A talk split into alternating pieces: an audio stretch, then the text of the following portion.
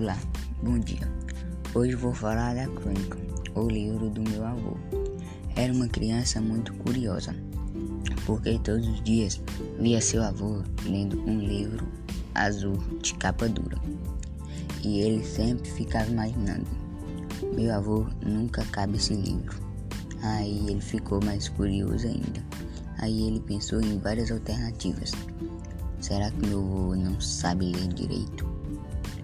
Ou é o livro que é chato.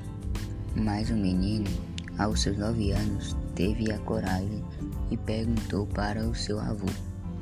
O avô olhou para o menino e contou uma história bizarra. O avô lê muitas vezes, porque ele termina e começa de novo, termina e começa de novo, e assim foi durante 30 anos. Esse livro é misterioso, assustador de tão top que é. O avô do menino amava esse livro. Eu acho que você já deve ter imaginado, né? Até que um dia ele teve que operar de catarana na década de 1970. Depois da cirurgia, tinha que usar lente, com aqueles olhos vidrados no livro Grande Sertão.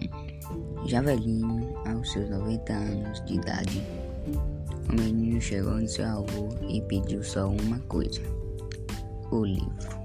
Mas o vovô não gostou nada da ideia.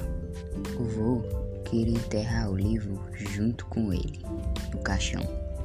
O menino, para não deixar isso acontecer, pegou o livro e escondeu no seu guarda-roupa. Mas a sua avó ficou muito brava com ele. Ficaram até sem se falar alguns dias. Mas um tempo passou e depois de um tempo a avó estava de boa com o menino. E eles juntos pegavam o livro para ler.